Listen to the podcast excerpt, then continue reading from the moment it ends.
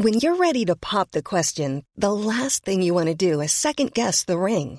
At Bluenile.com, you can design a one of a kind ring with the ease and convenience of shopping online. Choose your diamond and setting. When you find the one, you'll get it delivered right to your door. Go to Bluenile.com and use promo code LISTEN to get $50 off your purchase of $500 or more. That's code LISTEN at Bluenile.com for $50 off your purchase.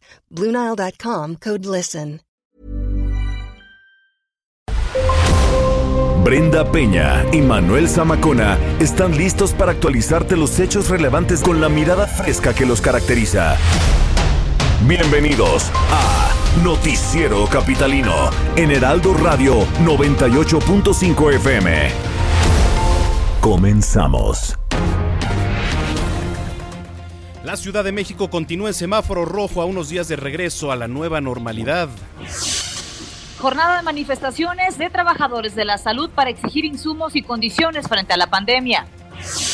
Padres de niños con cáncer son recibidos por autoridades de salud. Restauranteros y gobierno capitalino en pláticas para su reapertura. También las escuelas deberán reunir requisitos indispensables para recibir alumnos. Viernes de cine con las recomendaciones del señor Gonzalo Lira.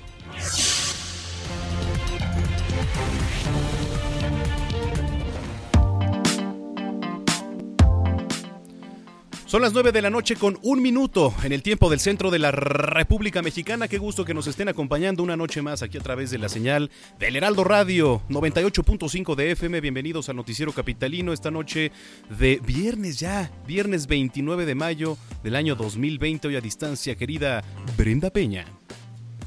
Nos llegó el viernes, querido Manuel Zamacona, de esta novena semana de confinamiento. Eh, el lunes regresan muchas cosas de manera escalonada a la normalidad. Eh, estaremos ya por fin juntos en Noticias México después de nueve semanas. Sí, efectivamente. Por ejemplo. Ya poco a poco. Esto no quiere decir, para todos los que nos están escuchando, que ya podamos salir, que todo regrese a la normalidad, que otra vez. No. No, no, no, todo de manera gradual. De hecho, pues hoy la jefa de gobierno dio un mensaje, el cual pues vamos a escuchar en unos minutos más para que usted tenga un panorama más amplio de lo que va a ocurrir en los próximos días, querida Brenda. Así es, definitivamente. Háganos llegar sus comentarios. Eh, ¿Cómo va a cambiar su vida a partir del lunes? ¿Ya regresa al trabajo? ¿Qué le han dicho? Escríbanos, arroba el heraldo de México. Arroba Zamacona al aire. Y arroba Bren-Pena Bello cuéntenos cómo, cómo van las cosas. ¿Usted está listo para regresar a la nueva normalidad? Interesante saber, ¿no? Sí, sí es interesante porque desde hace unos días pues ha habido bastante actividad, ¿no? Como si fueran días quizá normales, ¿no? De cuarentena. Entonces yo no quiero saber si en el momento en que nos digan, oigan, poco a poco y gradualmente se va a poder restablecer todo esto, no vayan a querer de un sopetón, pues salir ya a las calles y hacer como si no pasara nada, porque ¿qué va a pasar? Pues que va a haber otra ola de contagios, ¿no? Pues, normal. Ah, nada más eso. Nada más. Todos aportarnos bien. Todos aportarnos bien, cara. En fin. Muy bien. Pues bueno, pues qué gusto que nos esté acompañando aquí en esta noche. Bienvenidos, son las 9 con 3. Es momento de ir a las calles de la Ciudad de México. Daniel Magaña, ¿qué nos tienes? Buenas noches. ¿Qué tal, Brenda? Manuela, muy buenas noches. Bueno, pues sí, ya como lo comentaban, pues en muchas calles de la ciudad, bueno, pues se reanudan muchas de las actividades, eh, sobre todo en cuanto al tránsito vehicular en algunas de ellas. Fíjate que pues un grupo de personas estuvieron bloqueando la zona del eje 4 sur enfrente de la alcaldía de Iztacalco. Afortunadamente ya se retiraron, se restablece el tránsito vehicular para las personas que pues avanzan en dirección hacia la zona del anillo periférico oriente o ven las personas que ingresan hacia la colonia agrícola oriental. Eh, las personas que ingresan hacia la zona del circuito interior, pues con un avance constante, incluso favorable en dirección hacia la calzada de Ignacio Zaragoza. Reporten. Muy buenas noches. Gracias. Gracias, Dani. Muy buenas noches para ti. Hasta luego. En otro punto está nuestro compañero Israel Lorenzana, como siempre, ¿cómo estás, estimado Isra? Adelante. Manuel Zamacona, un gusto, un gusto saludarte, por supuesto, también a Brenda Peña, les mando un abrazo a ambos. Y bueno, pues durante estos últimos días hemos estado siguiendo de cerca esta huelga de hambre que instalaron padres de niños con cáncer a las afueras de la Secretaría de Salud, esta que se ubica en la calle de Lieja, a un costado de la Estela de Luz. Bueno, pues primero salieron en marcha de las escalinatas del Ángel de la Independencia hace dos días. Ayer estuvieron pues en esta huelga de hambre ya durante todo el día, bloquearon el paseo de la reforma y fíjense que hay buenas noticias el día de hoy, han dado a conocer los papás de niños con cáncer de diversos hospitales, pues que han retirado ya esta huelga de hambre después de que llegaron ya a un consenso, a un acuerdo con el subsecretario de Gobernación, el maestro Ricardo Peralta Saucedo, y bueno, pues han señalado que levantan este, este plantón y será el próximo 8 de junio cuando van a firmar un acuerdo en donde, bueno, pues van a dar a conocer precisamente los puntos y las firmas con las diferentes dependencias del gobierno para terminar con la problemática del desabasto de quimioterapias y medicamentos oncológicos para sus hijos. Además, bueno, pues entre algunas cosas agradecieron a las autoridades la buena voluntad para pues levantar esta huelga. Los padres de estos niños, principalmente del Hospital Federico Gómez, del Hospital de Especialidades de la Raza y también del Hospital General de México, pues estuvieron sufriendo las inclemencias del tiempo, les llovió, estuvo haciendo frío, en fin, son muy buenas noticias, dieron a conocer ya que se levanta esta huelga. Así que bueno, pues Brenda Manuel, es la información que les tengo esta noche. Bueno, pues afortunadamente ahí se logró quizá algo de lo que pedían los padres de familia, pero pues hay que estar insistiendo. Gracias Israel Lorenzana. Claro que sí, muy buenas noches. 9 con 6. Y bueno, es viernes y los meme amigos nos tienen lista por allá ya la cápsula para cerrar esta semana. Anuncia la SEP un curso eh, remedial previo al regreso a clases. Congelan cuentas directivos del Cruz Azul. Válgame Dios, vamos a escuchar. Ya está aquí Meme News, un espacio en radio que les desea hashtag feliz viernes a todos.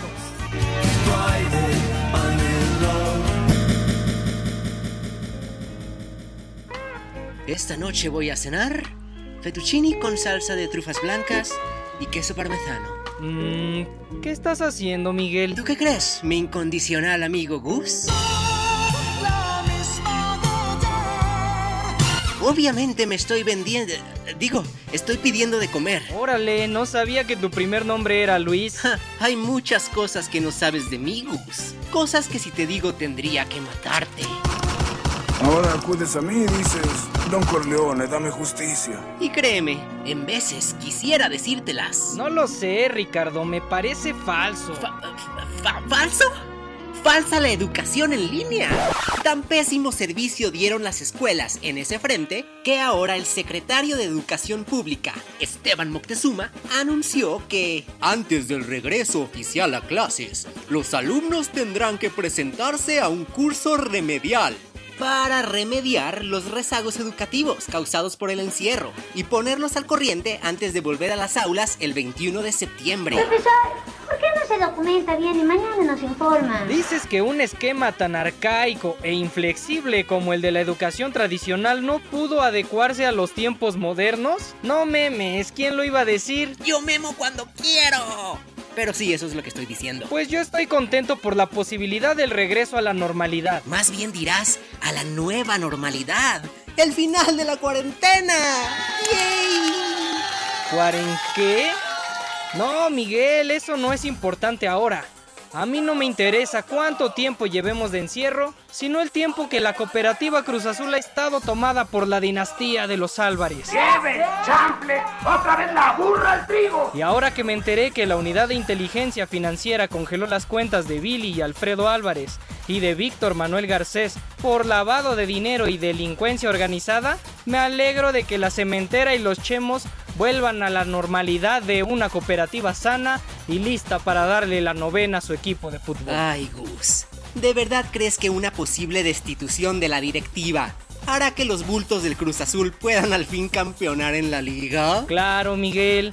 No se equivocaba cabecita de algodón cuando decía que la clave está en acabar con la corrupción. Como se barren las escaleras, de arriba para abajo. No, pues así como van, no dudo que la máquina sea renombrada como el equipo de la esperanza. Lo dices porque la esperanza es un adjetivo que caracteriza frecuentemente a los proyectos de la 4T. No, lo digo porque su afición seguramente seguirá esperando a que su equipo pueda romper la sequía.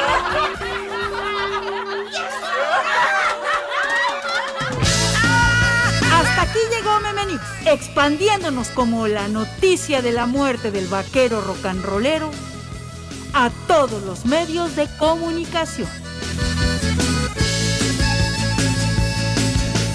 Dices que eres la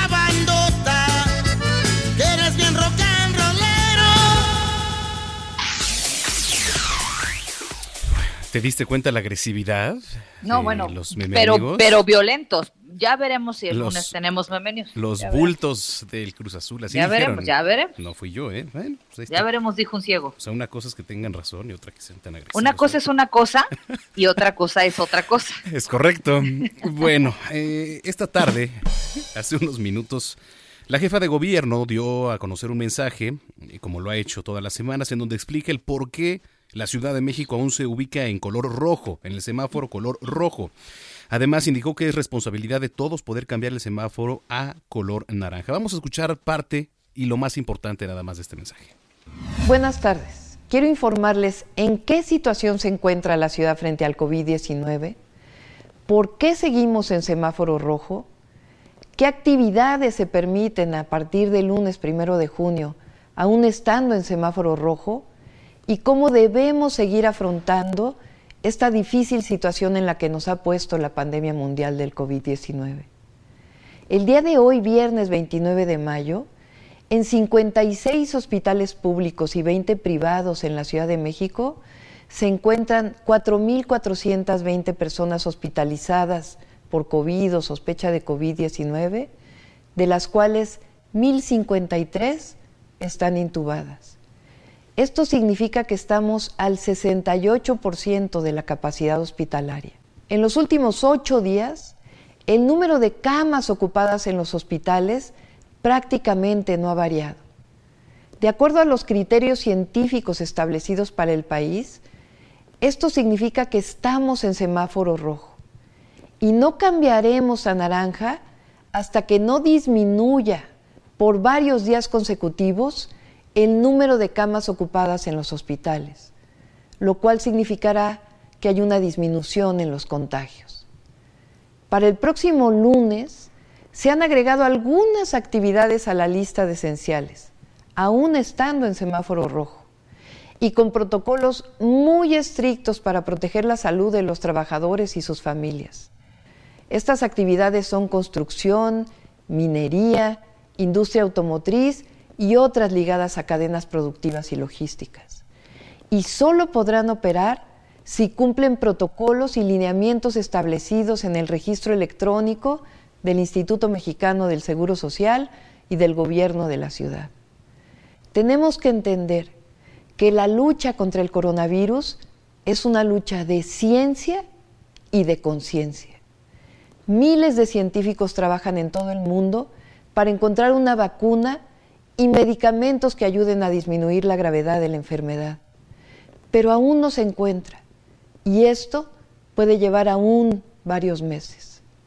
Hoy también, por la ciencia sabemos que la transmisión del coronavirus es principalmente a través de microgotas que salen despedidas de la nariz o de la boca de una persona portadora del virus al toser, al estornudar o al hablar. Una persona puede contraer el COVID-19 si inhala las microgotas procedentes de una persona portadora. Estas microgotas pueden caer también sobre objetos y superficies que rodean a la persona, de modo que otras personas pueden infectarse si tocan esos objetos o superficies y luego se tocan los ojos, la nariz o la boca. También por la ciencia sabemos que evitar aglomeraciones de personas, mantenerse en casa en la medida de lo posible, lavarse las manos frecuentemente con agua y jabón o con gel a base de alcohol, el uso de cubrebocas, toser y estornudar tapándose con la parte interna del brazo. Y mantener una sana distancia de al menos metro y medio entre personas son hoy las únicas formas de disminuir la propagación del virus, no contagiar y no contagiarse. Bueno, pues ahí está parte de este mensaje de la jefa de gobierno, Claudia Sheinbaum, que pues en una idea generalizada, y lo más importante, querida Brenda, es que a partir del día lunes comienzan actividades no este, en todos los rubros, únicamente construcción, minería, eh, automotriz y quizá los parques reabran en un 30%, así que pues no se confíe, no estamos eh, regresando a la normalidad todavía. No, aunque parezca, a mí, desde mi punto de vista, me parece muy apresurado. Yo sé que la parte de la economía y la gente que tiene negocios me dirá, oye, ¿qué te pasa? Pues claro, ustedes no han dejado de trabajar, no han dejado de percibir ingresos. Imagínate, me puedo imaginar las condiciones económicas de la gente que tiene negocios, Manuel, o la gente que fue despedida y le urge encontrar trabajo. Pero esta parte de abrir los parques para que corran, para que caminen, caray, no le, estamos abriendo los parques cuando estamos en, semáforo rojo. Sí, sí, sí es preocupante. me parece delicado. Ojalá, yo espero que las cosas salgan bien. Nadie espera lo contrario, pero me parece muy arriesgado. Yo no iría a un parque a correr. Sí, porque ¿cómo vas a controlar? a ver, dice, dice un 30%, ¿no? A ver, ¿30% qué? Y si ese 30% de lo que abran se llena, da lo mismo si abren el parque completo, ¿no? pues claro, si alguien está infectado de COVID-19 y escupe o se suena la nariz o tose, o el mismo yo voy corriendo atrás o voy corriendo atrás de esa persona, pues entonces creo que estoy muy vulnerable. Claro. Y correr con cubrebocas, pues no es lo recomendable, no puedes oxigenarte igual, ¿no? Sí, sí, sí. Híjole, bueno, ojalá todo salga bien, de verdad. Ya son las 9.16. Así es. Este primero de junio termina en la Ciudad de México, ya le decíamos, esta jornada de sana distancia, que eh, de esta forma se da el paso a la llamada nueva normalidad anunciada por el gobierno federal. Sin embargo, no significa que podamos salir a las calles y realizar la vida como antes la hacíamos. Esto es bien En la capital del país estamos en semáforo epidemiológico en rojo. Recuerden que todavía el de eh, martes o de lunes a martes de, de esta semana tuvimos 500 personas que fallecieron en 24 horas. 500. No se podrán retomar las actividades solo eh, que se agregaron un listado de industrias esenciales como la construcción, minería, la cervecera, la automotriz y cadenas de producción, siempre y cuando tengan un protocolo de sanidad que esté avalado por las autoridades. Entonces, es importante decirlo. Para ello, el IMSS eh, dio a conocer una serie de medidas sanitarias que son un requisito para que las empresas puedan operar.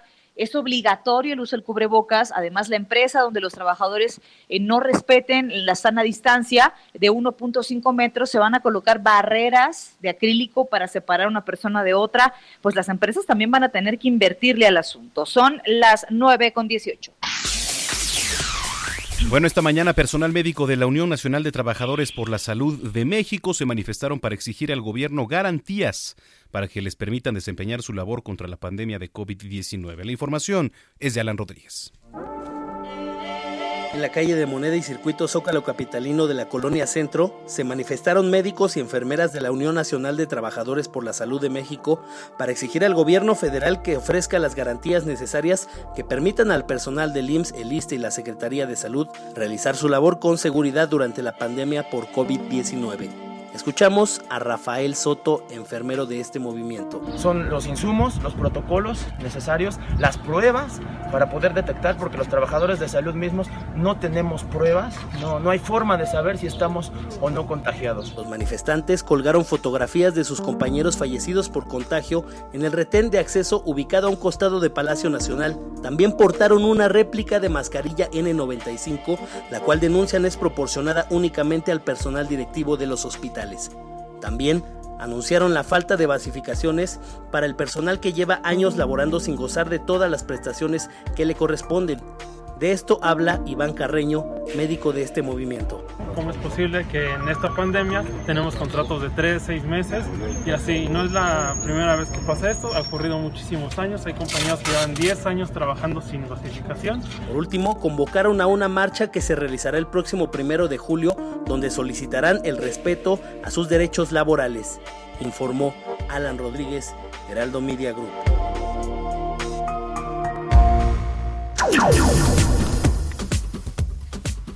Bueno, pues la cosa es que eh, respetemos eh, algunas de las medidas de seguridad, Samacona, eh, en el Heraldo de México de forma escalonada. También comenzamos a regresar a la normalidad.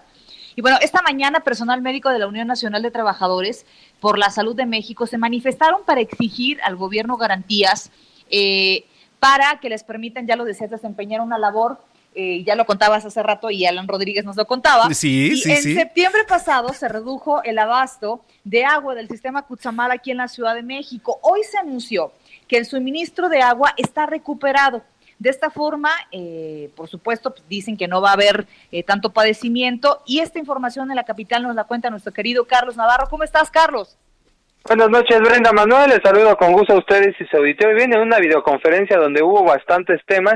Eh, se informó que la capital del país recuperó el suministro de agua que por falta de lluvias el año pasado el sistema Cutzamala dejó de mandar. Y es que en septiembre de 2019 le redujeron el abasto del líquido de 10 mil litros por segundo a 9 mil. El coordinador general del sistema de aguas de la Ciudad de México, Rafael Carbona, informó que este eh, servicio se regularizó a inicios de 2020. Y también comentarles que como parte del plan gradual hacia la nueva normalidad, el próximo 2 de junio los parques y bosques públicos de la Ciudad de México reabren sus puertas, pero bajo una condición de permitir el acceso a solo un 30% de su capacidad. La jefa de gobierno Claudia Sheinbaum explicó que se van a implementar un protocolo para que se respeten las medidas. Escuchemos. Sí, va a haber ahí eh, vigilancia y orientación y confiamos en que la ciudadanía nos ayude. Es eh, se ha demostrado inclusive que es importante pues recibir aire fresco, sol, eh, que es importante caminar, pero siempre con sana distancia, con cubrebocas, con todas las medidas necesarias. Entonces, eh, estamos confiando en la ciudadanía, en que nos van a apoyar eh, muchos de los usuarios de estos bosques y parques. No se permiten los picnics ni fiestas infantiles o fiestas de otro tipo. Eh, y sobre todo pues lo que tiene que ver con congregación de personas. Además, con la reactivación de diversos sectores económicos en la Ciudad de México, el primero de junio el gobierno local estima un aumento de hasta un millón de viajeros en el transporte público en medio del pico más alto por emergencia sanita por la emergencia sanitaria. La mandataria capitalina explicó que para ello trabajan con, con aquellos que forman parte del catálogo de actividades esenciales para dosificar los horarios de trabajo y que no se den horas pico como las conocemos. Y además también comentarles que ya se estudia la posibilidad de eliminar las comisiones que cobran los bancos en caso de retirar dinero de una cuenta que no se tiene registrada ahí. La intención es evitar las aglomeraciones en las sucursales, informó la jefa de gobierno. Y ya por último comentarles que a causa de la emergencia sanitaria, la verificación vehicular solo se va a llevar a cabo una vez este año, así como lo escuchan, solamente una vez y no dos como se hacía normalmente. Escuchemos a la jefa de gobierno. Todavía estamos ahí en pláticas con medio ambiente. Mi opinión es que nos vamos al segundo semestre de verificación eh, y que quien verificó en el primer semestre y no verificó, pues eh, le correspondería de acuerdo a su, o sea, de tal manera que este año sería una sola verificación al año, ¿no? Para todos los vehículos. Así es que si usted ya verificó en los primeros meses del año, ya no tendrá la necesidad de hacerlo, mientras que aquellos que no lograron verificar en estos últimos días lo podrán hacer en el segundo semestre de 2020. Brenda Manuel, la información que les tengo. Muchísimas gracias, Carlos, por esta información. Te mandamos un abrazo a la distancia. Y pues también en esta eh, nuevo regreso a la nueva normalidad, también ya nos contarás cómo se modifica la parte de las coberturas, ¿no? De veras, si es cierto, ¿no les han dicho nada, Carlos? Hasta el momento mantienen el mismo esquema de videoconferencias y, no no nos han informado si hay ajustes en el esquema de, los eventos ahí en conferencias de prensa, incluso en el por parte del gobierno de la ciudad. Ah, pues cuidarse y cuidarse muchísimo, Carlos. Un abrazo para ti. Hasta luego, buen fin de semana. Buen, fin, de, semana. que por cierto, eh, estaba viendo, ya llegó la agenda de la jefa de gobierno. Mañana. ¿Para el fin de semana? Para el fin de semana. El domingo, acuérdate que se dan a conocer algunos procedimientos para eh, la próxima semana, ¿no? Dice mañana, sábado 30 de mayo, la jefa de gobierno no tiene actividades públicas. Por la mañana encabeza el Gabinete de Gobierno, Seguridad y Justicia. Bueno, pues entonces estaremos esperando a que el día domingo se den estas medidas. Oigan, redes sociales, Brenda Peña, nos escribe la gente. Gracias a aquellos que nos escriben a arroba el heraldo de México. Arroba Zamacona al aire. A ver, dice Juan Salvador, en la Ciudad de México con semáforo rojo, por el momento las cosas van a seguir igual, pero con otro nombre, nueva normalidad. Pues sí, la verdad es que eh, me parece un poco complicado esta parte de reabrir los parques. Estoy de acuerdo que es necesario en la parte del trabajo, de economía, pero los parques. Sí, poco a poco, poco a poco. Dice Joseph Alois, es mi imaginación o se cayó el Twitter. Como dijo el topo en el agujero, no veo nada. Ah, caray. Yo Qué bueno.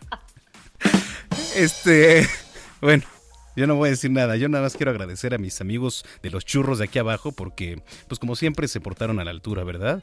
Esta vez no agarré cafecito, me estoy tomando un... ¿Fuiste por churros? Sí, pero nada más me comí uno porque, a ver, aquí estuve repartiendo toda la producción. Me rayé.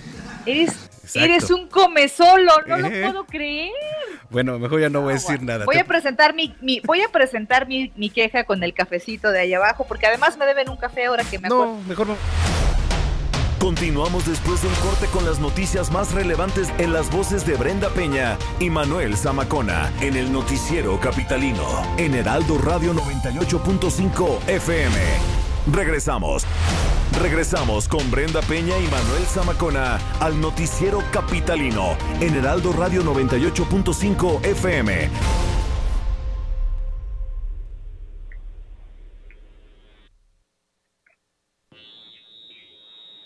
Amigos del Heraldo Radio, muy buenas noches, ¿cómo están? Estamos escuchando las noticias más importantes del día, ¿verdad? Bueno, pues ahorita vamos a escuchar otra noticia más y además vamos a platicar de un tapete esterilizador que todos deberíamos de tener ya en casa. ¿Cómo estás, Adri Rivera Melo? Adelante, buenas noches.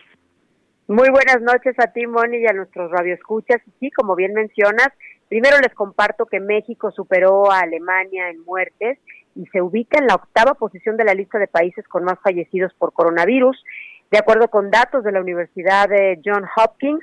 Y bueno, pues de ahí la importancia de protegernos utilizando productos hospitalarios, como bien mencionaste, el tapete esterilizador. Este tapete se utiliza en hospitales porque es muy seguro. Elimina el 99% de los virus, bacterias, pero principalmente del COVID-19. Y es muy sencillo de utilizar, amigos. Únicamente hay que vertir el líquido esterilizador, colocar los pies durante unos 30 segundos para limpiar muy bien las suelas de los zapatos y el tapete viene con un líquido que le alcanza a usted para dos meses de uso. Su diseño es individual y esto mejora su acción. Es muy práctico, pero principalmente muy, muy seguro. Así es que bueno, pues si llaman en este momento, de una vez les damos el número para que empiecen a marcar, es el 800 23 mil aprovechen porque ya son las últimas horas del hot sale de Novirsa y si pagan con tarjeta bancaria pueden elegir entre estos dos regalos un esterilizador en aerosol que se utiliza para instrumentos quirúrgicos o una bolsa que es esterilizable para que mantengan sus compras alejadas de los virus. Cada quien elige el regalo que quiere, pero hay que llamar al 800 23 mil. Invitarlos también a que nos visiten en hospitalar.mx porque Novirsa es la única compañía con productos de nivel hospitalario y no de uso doméstico y aquí hay una gran diferencia entre utilizar unos y otros, Mon. Claro que sí, Adri. Pues entonces, amigos, a marcar. Buenas noches, Adri. Buenas noches. Continuamos. 9 con 30. Ay, perdón, querida Brenda Peña, ya está. ¿Sabes qué, Samacona? Ya no lo soporto más. ya no, tengo a Orlando mandándome WhatsApps cada tres segundos con el conteo y tú vienes de esta forma y, hijo, man, ¿sabes qué? Adiós, se va. Estaba distraído, estaba distraído. Oye, pero necesito que los regañes porque están aquí este, degustando una hamburguesa a esta hora de la noche y tú sabes que no es sano. O sea, estamos llevando una dieta. Judas y, y, y, Orlando. Y Orlando. Ya ves que siempre comen hamburguesa. Entonces, pues, Hijo, mano. ¿Cómo ves? qué, tristeza. ¿eh? ¿Cómo han cambiado, no? Nueve semanas los han cambiado bastante. Lo peor es que no invitan. ¡Órale, qué fuerte, qué fuerte, carnal! no, para eso sí están buenos, ¿eh? Ya vi. Oiga, eh, gracias a todos los que nos han escrito en las redes sociales con sus comentarios. Eh, gracias por acompañarnos para cerrar la semana. Siempre es un gusto.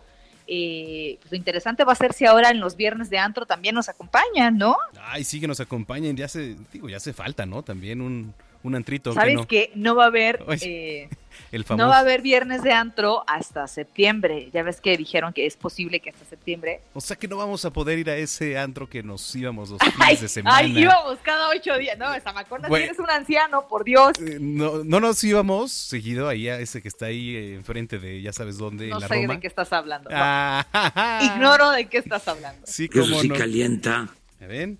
Por eso por eso no digo nada, porque luego desconocen, desconocen en su totalidad. Oye, em, les platicábamos, querida Brenda Peña, que el gobierno ya está en pláticas con los restauranteros para aumentar la capacidad del aforo considerando este plan gradual hacia la nueva normalidad.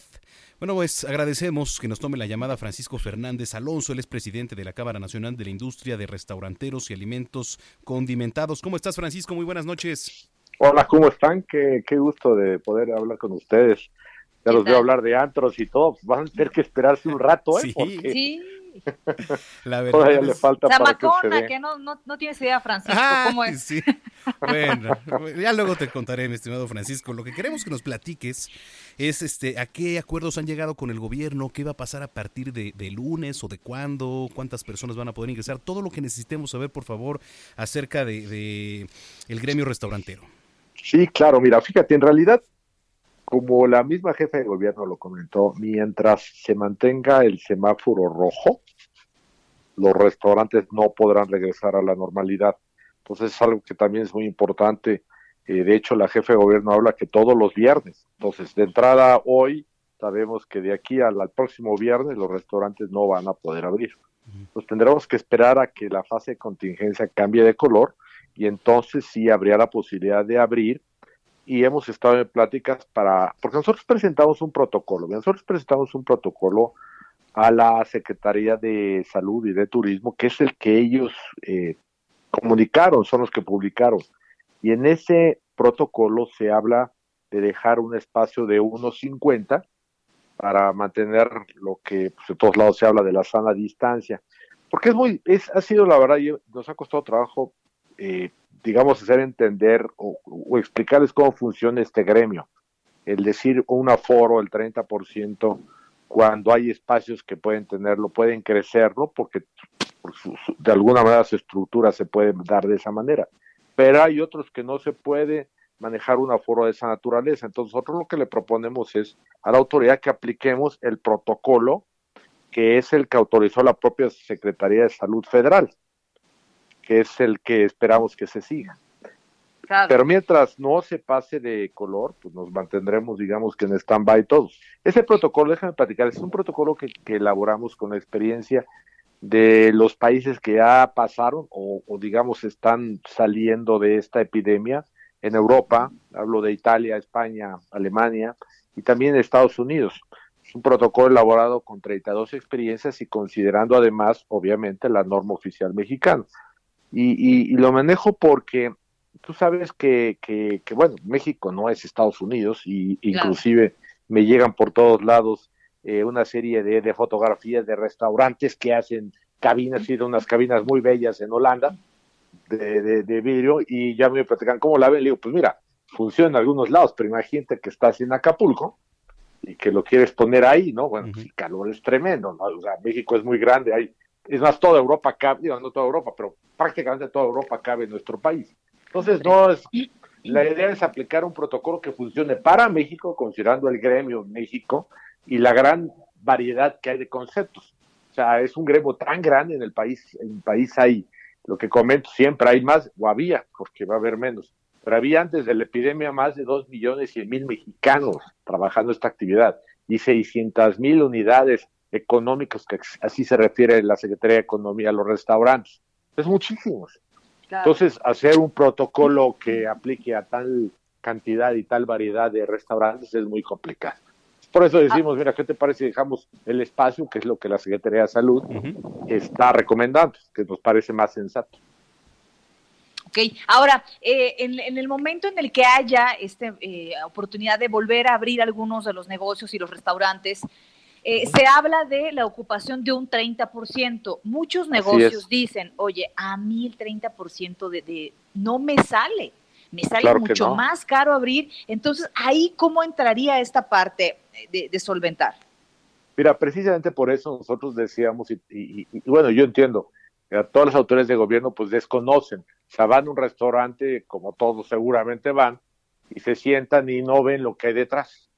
Entonces tienen una percepción muy eh, equivocada de cómo funciona un restaurante, porque decía, a ver, para un restaurante, los restaurantes no se hacen para que nos sobren mesas.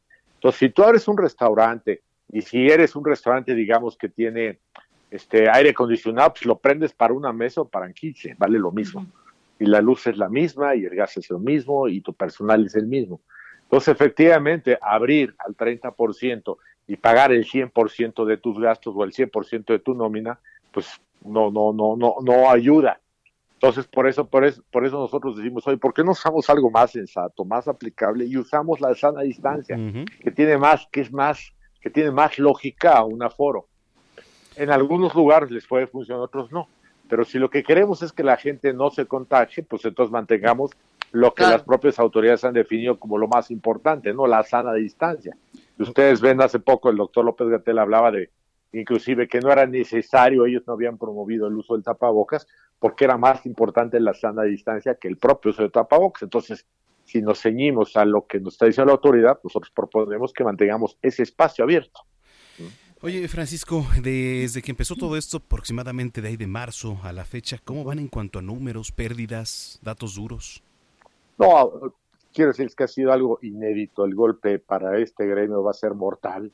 De hecho, no solamente en México, oigo, leo las, noticias en todo el mundo y el golpe es tremendo. Nunca eh, habíamos vivido. Mira, en 2009 nosotros tuvimos, vivimos una influencia en el 2009 y estuvimos cerrados más o menos dos semanas, un poquito más.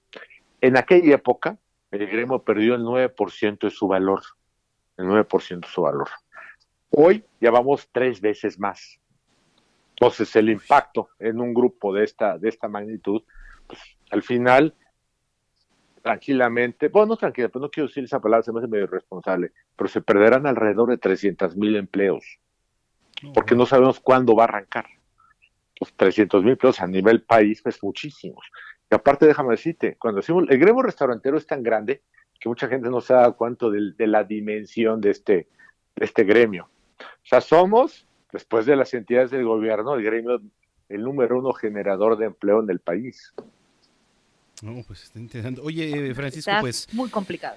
A ver si podemos, podemos estar en contacto contigo estos días también para eh, estar actualizando la situación ahí de, de los restaurantes y todo es importante, creo yo. Por supuesto, el control me ayudaría mucho, apenas me entere algo, por favor, quiero difundirlo porque, porque quisiera ser muy claro en qué se puede y qué no se puede hacer, porque lo que no queremos es, es evidentemente que cuidar la salud de toda la gente que entra a los establecimientos y que se apliquen los protocolos de, higiene. Entonces, por supuesto, estoy a sus órdenes, cuando ustedes me digan, me vuelven a invitar y con mucho gusto platicamos. Muchas gracias, Francisco, que pases muy, buena noche. Gracias, eh, saludos. Abrazo. Es Francisco Fernández, presidente de la Cámara Nacional de la Industria de Restaurantes y Alimentos Condimentados, la Canirac, 942.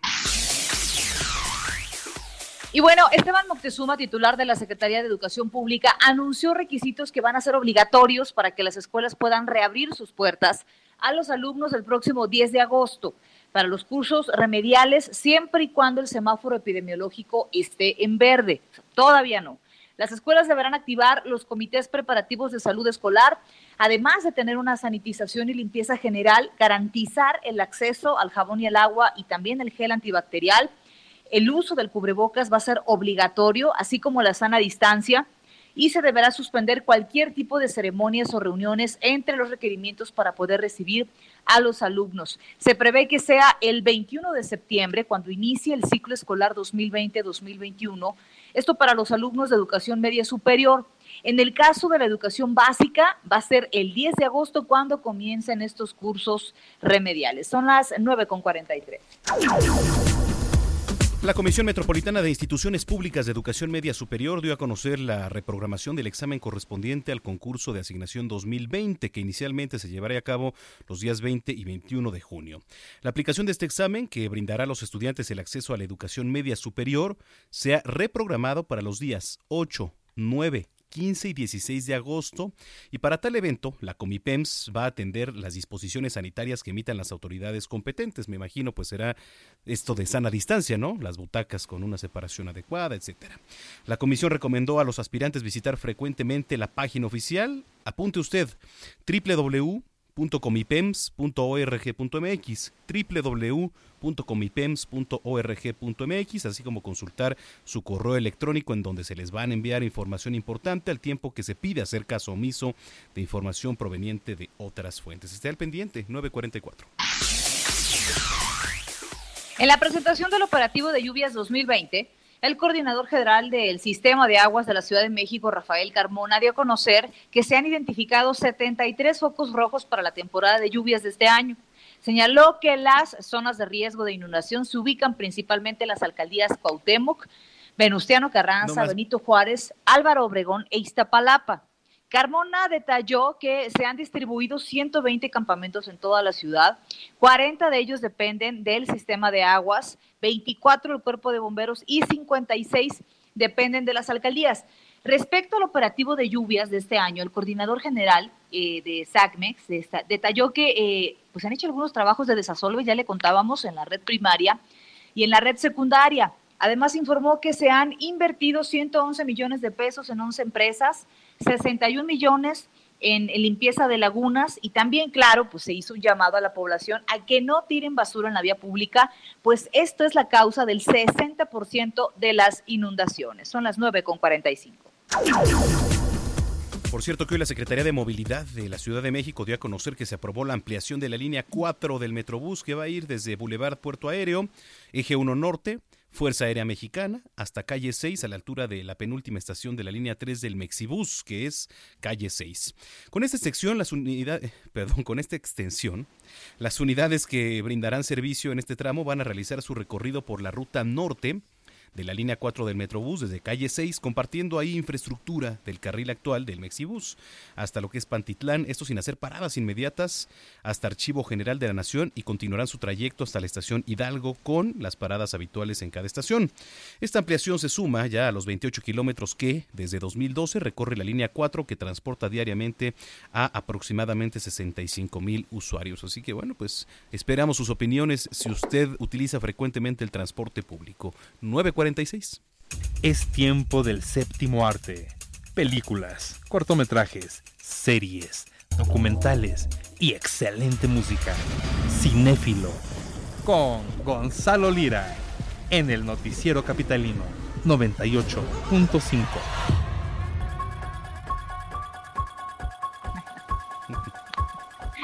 No nos hagas esto. ¿Y ahora qué? Yo no fui, yo no fui, Orlando. Tengo miedo.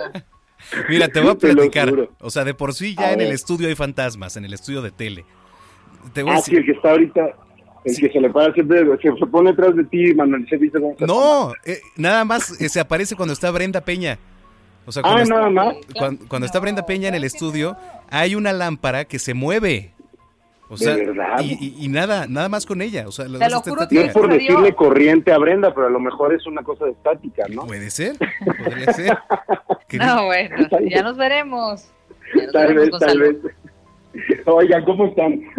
Bien, bien. Ay, ay, ¿cómo están? Eso es falso. ¿Cómo están? Qué gusto, amigo. Oigan, pues fíjense que está interesante, ya pareciera que que la gente ya se decidió por salir, pero hay alguien que no se ha decidido todavía por salir de su casa y es el director Martin Scorsese, que a sus 77 años es algo muy curioso, porque aunque él ya se había pronunciado en contra de el cine hecho con celulares y de muchas otras cosas, ¿no? Él, él, solo veía el cine como algo que pues ocurría, por decirlo de alguna forma, en eh, la pantalla grande. Ya supimos que el año pasado dio su bracito a torcer. No sé si se acuerdan que pues estuvo en la plataforma esta gigantesca haciendo, donde presentó su película de The Irishman, el irlandés. Y, hola, hola. perdón, es que estaba apagado. Sí, sí, diga. lo siento. Y, y, y este, escuchaba muy fuerte la música de fondo. Y de repente, bueno, pues como que ha ido cediendo, cediendo, y ahora sí en su encierro el señor cedió por completo porque hoy lanzó a través de la cadena BBC un cortometraje documental, ensayo en video sobre su propio encierro, que además nos ha dejado claro que el señor a sus 77 años vive completamente solo y se ha dedicado a ver muchas, muchas películas. Pero a través de este ensayo lo que está muy interesante es que nos demuestra como las reflexiones a las que ha llegado sobre lo mismo, ¿no? Entonces nos muestra fragmentos de sus películas favoritas de cine clásico, entre ellas pues llama la atención que hace reflexiones sobre pues cómo muchos nos podemos sentir prisioneros, pero pues muchas veces también podemos eh, ver el lado bueno de las cosas. Para eso pasa escenas, por ejemplo, de The Killers, una película muy conocida en la que a unos personajes que están tras las rejas se dan cuenta de que es el primer momento en sus vidas en el que están en calma para poder ver las estrellas, por ejemplo. Y bueno, hablando justo de hacer películas con celulares, salió eh, hoy el anuncio de que la próxima semana se abre la convocatoria del Festival Smart Films, que es un concurso de cine hecho con celulares, para que le echen un ojo, y también Gastón Pavlovich, que curiosamente fue el productor del irlandés de Martin Scorsese, lanzó una convocatoria a través de su página Fábrica de Cine, en donde también está lanzando un concurso de películas no profesionales hechas desde casa con celular, así que quienes tengan pues la cosquillita de hacer algo desde casa y ponerse creativos o quizá ya lo hayan hecho, están esas dos opciones y bueno, no serán los únicos ya que Scorsese lo está haciendo. Y también si se la quieren pasar bien este fin de semana, se estrenó una serie también en la plataforma esta gigantesca con Steve Carell, que Steve Carell eh, recientemente acababa de hacer una serie eh, de morning show sobre el acoso laboral y sexual en, los canales de televisión. Por ejemplo, también eh, se lanzó otra vez en otra de las plataformas todas las temporadas de la serie de The Office y ahora está de regreso con eh, otro de los escritores, Greg Daniels, de The Office, que fue la serie pues que terminó como de catapultarlo en algún momento para Space Force que se siente muy cercana a la realidad porque sabemos que eh, recientemente Elon Musk trató de hacer este pues lanzamiento que terminó por cancelarse, bueno, por posponerse porque mañana lo harán, ¿no? Las primeras eh, naves espaciales que tendrían fines comerciales, ¿no? Que tendrían la finalidad comercial porque además es el primer cohete que es lanzado hecho por una empresa privada, etcétera. Y la serie de Steve Carell se trata de qué pasaría si en el 2023, o sea, ya muy cerca, Estados Unidos abre una división, aparte de, la marina, ¿no? Y, de la exploración del aire, ¿no? Y se dedicara específicamente a el espacio, con tal de ocupar y dominar, como lo hace Estados Unidos, ya sabemos, eh, afuera de la Tierra, todo lo que está fuera de la Tierra, ya sea Marte, ya sea la Luna. Entonces es una serie muy, muy divertida porque eh, a pesar de que se sitúa muy cerca de nuestra realidad, pues sí empieza a jugar mucho con qué pasaría si además este tipo que es bastante inepto y bastante ambicioso estuviera a cargo de la exploración espacial. Entonces, échenme un ojo, es una serie que de verdad está muy divertida, apenas salió hoy, y que pues sí nos hace pensar en cuáles podrían ser los escenarios en el caso de que lo que apenas ocurrió hace unos días termine de concretarse, que pues sabemos que hacia allá va, hacia allá va a conquistar el espacio, parece ser que es la nueva tirada de la humanidad. ¿Cómo se llama esta peli? Es una serie, se llama Space Force, que sería algo así como Fuerza Espacial, y que justo hace referencia a qué pasaría si hubiera una rama del gobierno en Estados Unidos que se dedicara a esto. Oye, pues está bien, ahí están las recomendaciones, querido Gonzalo, necesarias, muy necesarias en estos tiempos de confinamiento. Y por favor, si la gente te quiere escribir, si quiere alguna recomendación, ¿a dónde lo pueden hacer? Algún ceviche de esos de los que prepara. Exacto, eh, recomendaciones. Todavía no me ven la necesidad. Recomendaciones de ejercicio con la cuerda, ¿dónde te pueden escribir? ¿No? Ahí está. Eh, hay que mantenerse ocupados, muchachos. Hay que mantenerse ocupados. Me encuentran en arroba gonis, n y z y ahí, ahí les pasamos la recomendación que quieran. Rutinas de ejercicio, este, recetas de pizza, de ceviche, películas, lo que sea con tal de no aburrir. Ay, me cae que sí, eres de todo. Bueno, te mandamos un abrazo. Igualmente que estén muy bien. Gonzalo Lira, querida Brenda Peña. Pues ya nos vamos, Manuel Zamacona. No, no empieces, no empieces, sí, por caray. Y nos vamos a despedir con una banda pues, que a mí me gustaba muchísimo. Qué lástima que eh, se desintegró. Eh, se trata de Oasis. ¿Te gustaba Oasis? Mm, Oasis. Muy leve. Yo pensé que ibas a poner algo de Alex Lora. Los hermanos Gallagher, que fueron, se consideraban los nuevos Beatles en aquel tiempo. Estoy hablando del 99, más o menos. Pensé que te ibas a despedir con algo de Alex Lora, con, con eso de que... Como lo tuvimos en Noticias México. Que platicaste hoy con él y que vive el rock and roll. Alex Lora y Chela Lora, que están súper animadísimos. Qué personajes. Pues no, nos vamos con Noel Gallagher, que es su cumpleaños el día de hoy. Eh, me cae mejor Noel que Liam. Y nos vamos con este éxito que se llama Don't Go Away. Muy bien, pues mucha suerte, buen fin de semana para todos. Este, y recuerden, Vamos a cuidarnos para que esto pase lo más pronto posible. Brenda Peña, ya el lunes en Noticias México. El lunes estaremos dando lata en Noticias México. Ahí los esperamos, 3 de la tarde. Gracias. Bye bye.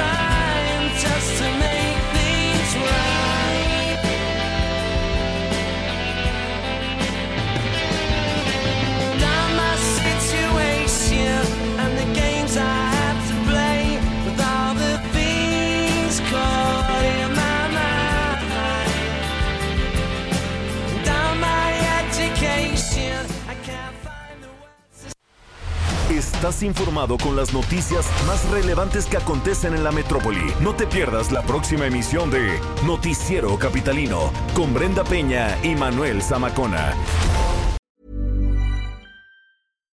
If you're looking for plump lips that last, you need to know about Juvederm lip fillers. With Juvederm Volbella XC and Juvederm Ultra XC, your lip look, whether it's subtle or bold, can last up to one full year with optimal treatment and no additional maintenance. Find a licensed specialist and see if it's right for you at juvederm.com today. That's J U V E D E R M.com. Add fullness to lips in adults over 21 with Juvederm Volbella XC or Juvederm Ultra XC. Do not use if you have severe allergies or a history of severe allergic reactions, or if you're allergic to lidocaine or the proteins used in Juvederm. Tell your doctor if you have a history of scarring or taking medicines that decrease the body's immune response or that can prolong bleeding. Common side effects include injection site redness, swelling, pain, tenderness, firmness, lumps, bumps, bruising, discoloration, or itching. As with all fillers, there's a rare risk of unintentional injection into a blood vessel, which can cause vision